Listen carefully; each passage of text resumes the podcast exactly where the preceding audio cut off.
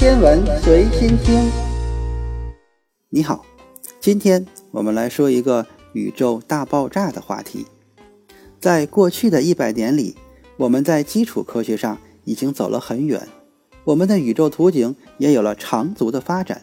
从一个受牛顿引力和绝对时空支配的岛屿星系，到广阔无垠的宇宙，我们经历了广义相对论的发展，宇宙的膨胀，对暗物质的需求，大爆炸，宇宙中所有元素的合成，还有我们的月球漫步。到二十世纪七十年代，我们已经有了一幅关于宇宙历史发展的精彩图片。但是，很多朋友都有疑问。大爆炸之前是什么？怎么发生的大爆炸？其实这两个问题也可以说是一个问题。美国的理论物理学家阿兰·古斯已经提出了解决的方案，目前也被大多数科学家所接受，并且成为了大爆炸理论不可缺失的一部分。我们暂且叫它补丁理论吧。相信你也听说过，而且经常会在各种文章中看到。只是你可能没有在意它是如何解决宇宙学的大难题的。那么我们是怎么解决这个宇宙难题的呢？大爆炸理论给我们带来的宇宙难题，这是一个巨大的，也是根源性的问题：是什么导致了宇宙的大爆炸？换句话说，大爆炸之前又是什么？我们目前已经掌握了两套看似完备的基本法则：引力理论和量子力学。根据这两套法则，我们知道了宇宙的年龄是有限的，空间在膨胀、冷却，并且知道了所有的一切都沐浴在大爆炸的余晖之中。而且根据我们的理论，星系和星系团也应该是现在这个样子。唯一的宇宙学问题就是暗物质问题，是它把星系团和星系团粘合在一起。这也是我们宇宙标准模型中有待解决的问题。大爆炸理论带来的第一个问题是各项同性，换句话说，到处的温度都是一样的。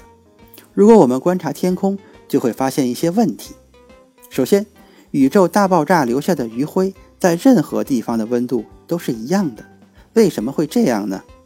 如果你朝一个方向看，你会发现温度是二点七二五开尔文。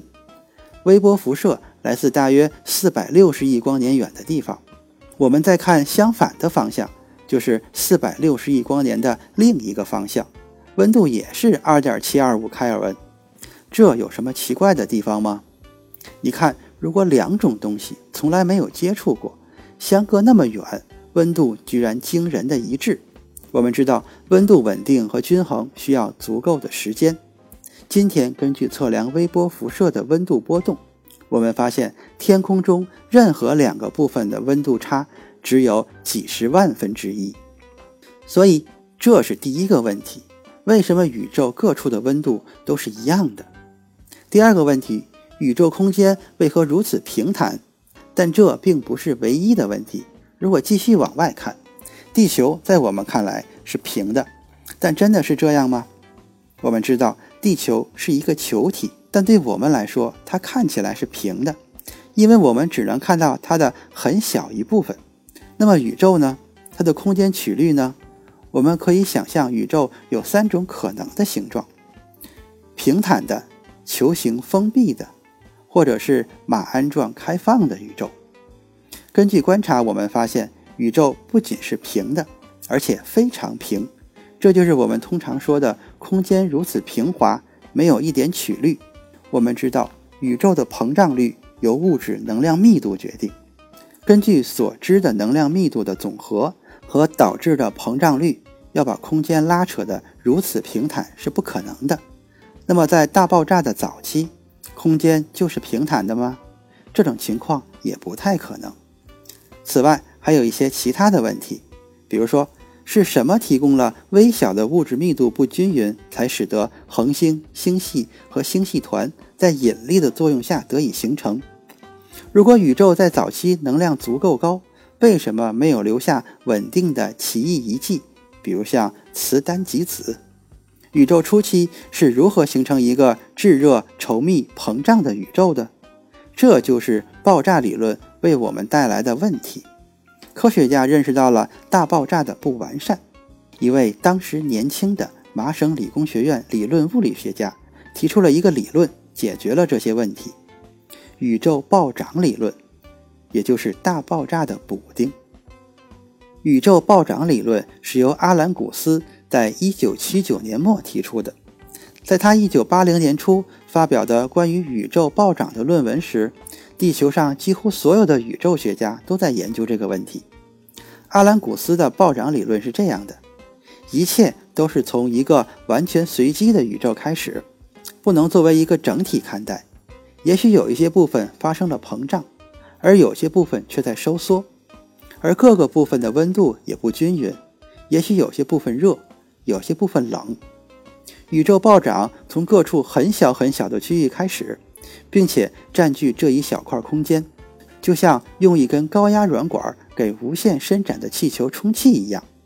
不管暴涨前的宇宙是什么样的，在仅仅几分之一秒的暴涨后，宇宙将被拉伸成平面，以指数的速度扩张。暴涨如何解决以上问题？给了我们一个初始的宇宙，指数膨胀解决了上述大部分问题。任何地方的温度都是一样的，因为暴涨从各个地方开始于一个很小的小区域，也就是我们宇宙的起源，并且呈指数扩张，很容易就能均匀到让我们在宇宙中的任何地方获得相同的温度。各处分开膨胀，这也就是说我们所说的多元宇宙。膨胀出了不同的宇宙。宇宙空间的平坦是因为小区域内快速的暴涨将空间拉平。量子涨落也顺势创造了产生恒星、星系和星系团的微小的不均匀性。根据量子力学定律，真空并不是那么空，相反的微小粒子对和反粒子对、波和反波一直在不断的出现和消失。但在一个指数膨胀的宇宙中，量子涨落出现时，正反粒子之间的空间被快速的拉伸，以至于两个粒子再也找不到彼此来发生湮灭，这就造成了密度上的微小差异。这种差异一直持续到今天。分开的两个虚拟粒子会在空间获取能量，变为实体的粒子，创造出了物质。这些粒子可以转化为光子、夸克、电子、中微子。以及所有物理上可能存在的一切物质和反物质。最后总结一下，在膨胀结束时，暴涨就给了我们一个初始的符合大爆炸理论的宇宙。空间各处的温度都差不多，空间基本平坦，在所有的尺度上都有微小的密度差异，密集充满物质。膨胀的宇宙暴涨理论几乎准确地描述了我们所需要的大爆炸。这就是宇宙大爆炸之前发生了什么？是什么导致了宇宙大爆炸？这是一个充满争议的理论，也是一个充满不确定性的开始。